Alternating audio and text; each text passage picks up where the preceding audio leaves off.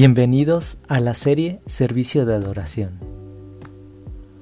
Capítulo 4. Administración. Profeta les enviaré de en medio de sus hermanos, como tú, y pondré mis palabras en su boca, y él les hablará todo lo que yo le mandaré. Deuteronomio capítulo 18, versículo 18.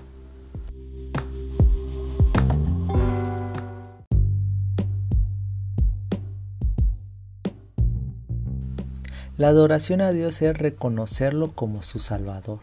sustentador y el que tiene el control,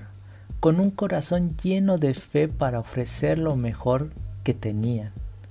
Las ofrendas se convierten en una manera de adorar a Dios como lo hemos visto en esta serie. Pero el día de hoy, ¿en qué estás agradecido? El pueblo de Israel fue rescatado de la mano de Faraón, en donde eran esclavos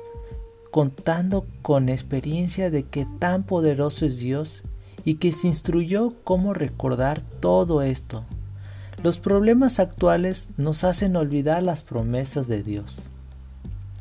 Es fácil olvidar en la enfermedad. El dolor se intensifica, las deudas nos agobian y te sientes rodeado por enemigos. El adorarlo no se hace una prioridad por lo que necesitas que alguien te recuerde todas las veces que Dios venció en tu vida. El encargado de esto es un hombre igual a ti, el cual te dirá palabras de Dios que te recuerden cómo es Él, el vencedor, y lo necesario de adorar a Dios en medio de los problemas. El servicio de adoración debe de ser guiado por los hombres que Dios ha levantado, para recordarse y confesasen y lo hace a Jehová Dios. En el Antiguo Testamento promueve un servicio de adoración con ministros levitas, que hablaren de las maravillas que Dios ha hecho como encantos, y entre ellos que proclamase palabra de Dios, recordando las promesas que ha dicho a los siervos de Dios, los pactos y la misericordia para la congregación la edificación de un templo para Dios sirvió para tener un punto de reunión en donde los sacerdotes y todos los ungidos pudieran tener un lugar en donde pudieran ir a orar, a buscar el perdón y el favor de Dios, todos los que le buscaren de corazón. Este servicio de adoración es un modelo más parecido al que hoy seguimos en donde nos reunimos, en una edificación siendo como prioridad la búsqueda de la presencia de Dios como lo hizo Abel,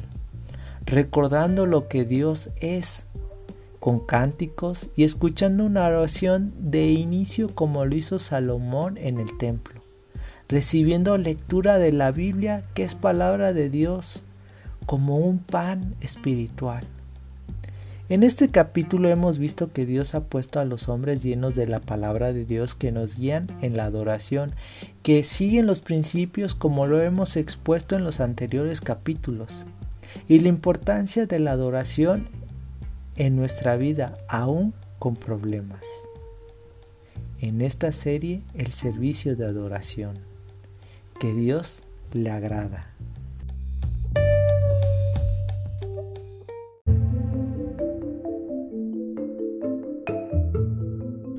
La Biblia dice, y puso delante del arca de Jehová ministros de los levitas, para recordarse y confesasen y lo hace a Jehová, Dios de Israel. Asaf el primero, el segundo después de él, Zacarías, Jehiel, Semiramot, Jehiel, Matatías, Eliab, Benaí, Obed Edom y Jehiel, con sus instrumentos de salterios y arpas, pero Asaf sonaba címbalos. También los sacerdotes Benaí y Jaziel sonaba continuamente las trompetas delante del arca del pacto de Dios. Primer libro de Crónicas, capítulo 16, del versículo 4 al 6. Mas tú miras a la oración de tu siervo, a su ruego, oh Jehová Dios mío, para oír el clamor y la oración con que tu siervo ora delante de ti que tus ojos estén abiertos sobre esta casa de día y de noche, sobre el lugar del cual tú dijiste, mi nombre estará allí, que oigan la oración con que tu siervo ora en este lugar. Asimismo, que oigan el ruego de tu siervo y de tu pueblo Israel, cuando en este lugar hicieren oración, que tú irás desde los cielos desde el lugar de tu morada, que oigan y perdones. Si alguno pecare contra su prójimo, y se eligiere juramento, y viniere a jurar ante tu altar en esta casa, tú oirás desde los cielos, y actuarás y, y juzgarás a tus siervos,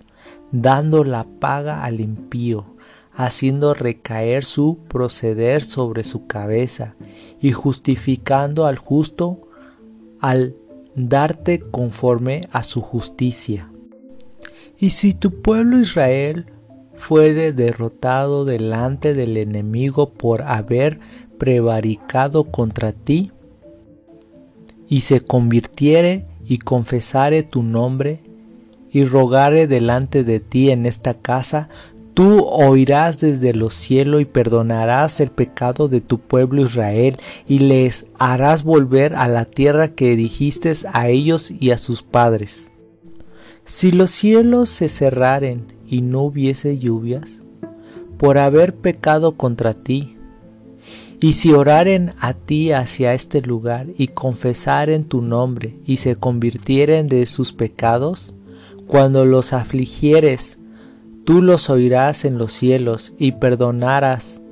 el pecado de tus siervos y de tu pueblo Israel, y les enseñarás el buen camino para que anden en él, y darás lluvia sobre tu tierra, que distes por heredad a tu pueblo.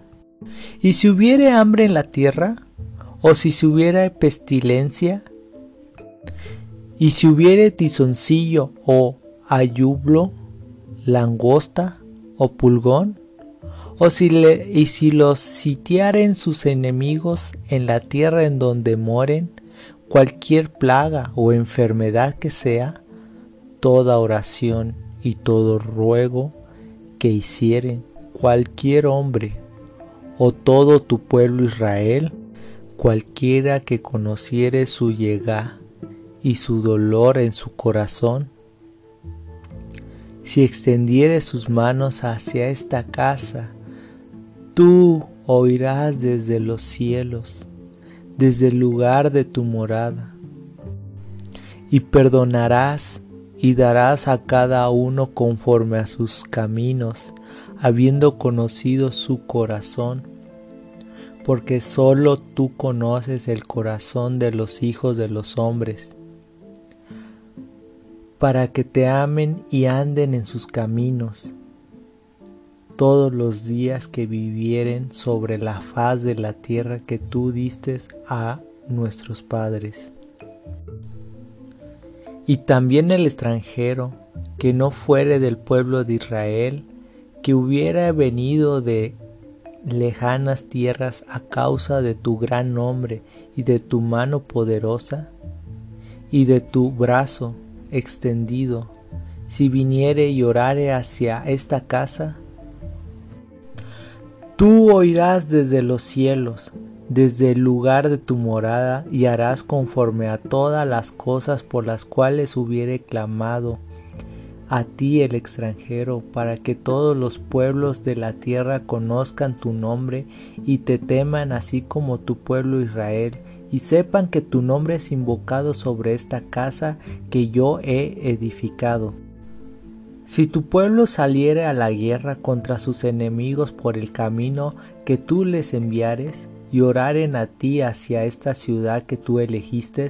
hacia la casa que he edificado a tu nombre, tú oirás desde los cielos su oración y su ruego, y ampararás su causa. Si pecaren contra ti, pues no hay hombre que no peque, y te enojares contra ellos, y los entregares delante de sus enemigos, para que los que los tomaren los lleven cautivos a la tierra de enemigos, lejos o cercas, y ellos volvieren en sí en la tierra donde fueron llevados cautivos, si se convirtieren y oraren a ti en la tierra de su cautividad, y dijeren, pecamos, hemos hecho inicuamente, impiamente hemos hecho, si se convirtieren a ti de todo su corazón y de toda su alma en la tierra de cautividad, donde los hubieres llevado cautivos, y hacia la tierra que tú diste a sus, a sus padres, hacia la ciudad que tú eligiste, y hacia la casa que he edificado a tu nombre, tú oirás desde los cielos, desde el lugar de tu morada, su oración y su ruego, y ampararás su causa y perdonarás a, su, a tu pueblo